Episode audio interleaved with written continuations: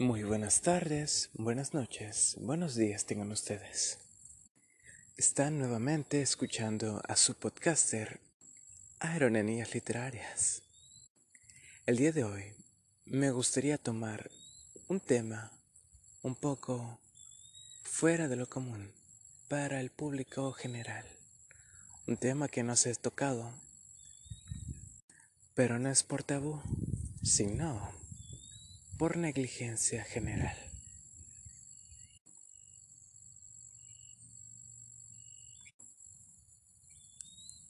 ¿Cuál dañada ha sido nuestra bahía de Chetumal?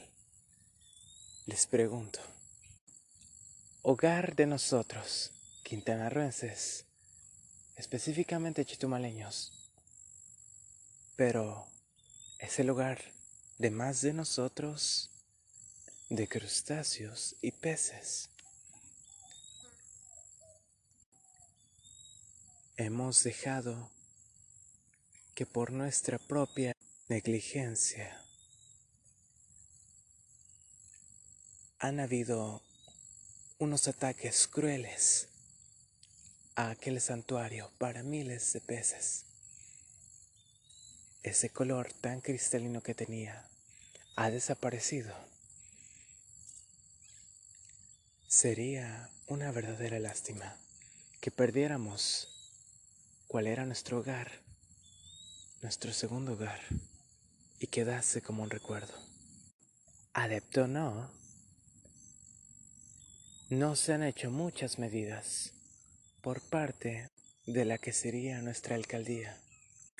Cual manglar y agua pura se han desvanecido con el viento o un envoltorio, cientos de ellos, residuos humanos, orgánicos e inorgánicos, contaminantes hemos sido, sin temor ni motivo. ¿Por qué hemos dejado tanto tiempo? ¿Por qué lo hemos hecho? Como ciudadanos no podremos hacer un cambio de un día a otro, pero sí tomar clara conciencia, ya que somos uno.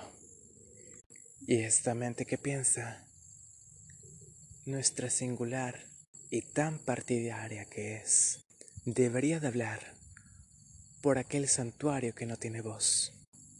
Tomar conciencia, claramente, y sin temor, siempre exigir que respeten aquella que es nuestra casa. Mas después tenemos que ir y pedir por el derecho que tenemos que la bahía de Chitumal sea una verdadera zona protegida.